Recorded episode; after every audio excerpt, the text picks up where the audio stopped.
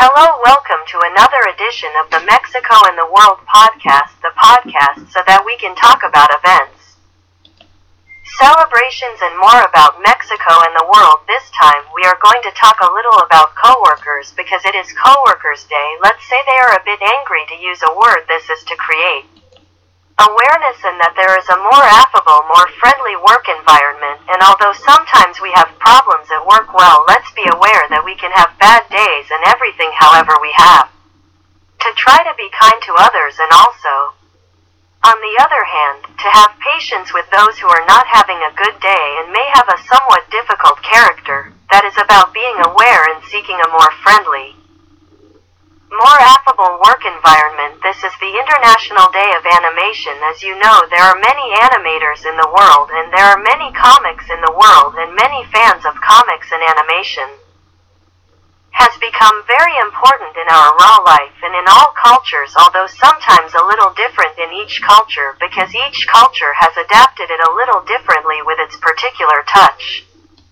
And it has become something very important not only because cartoons entertain children and even adults, there are also the animations that help in documentaries, the animations that help in television channels, the animations that help in the news. We even see that there are awards like the Oscar where animation is considered. So let's celebrate those animators who do a lot of good also for society because, as I say, they entertain, they inform, well. The truth is that you have to recognize that a lot of skill is needed in their work and creativity, and let's celebrate these entertainers and let them continue with their work. We are also going to talk about another topic that is a bit interesting. What is it about of the book exchange day this why? To create awareness that we must continue reading because we know that in a, some countries still have a culture of reading, of being aware of books.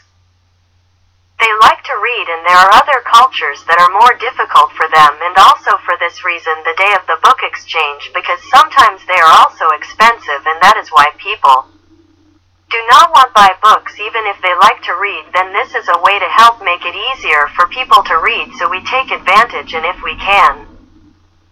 Let's get together with those who like to read or who want to read and try exchanging books and see what happens and how this works in our social circle this for the moment on this occasion as we always leave the topics there so that they are in your mind and talk about them and think about them and we do not want to say goodbye without thanking you for listening to us and reminding you of our social networks email podcast mexico and the world at gmail.com twitter at mexico the world facebook.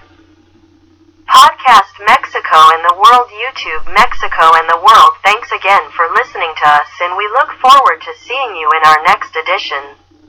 Thanks bye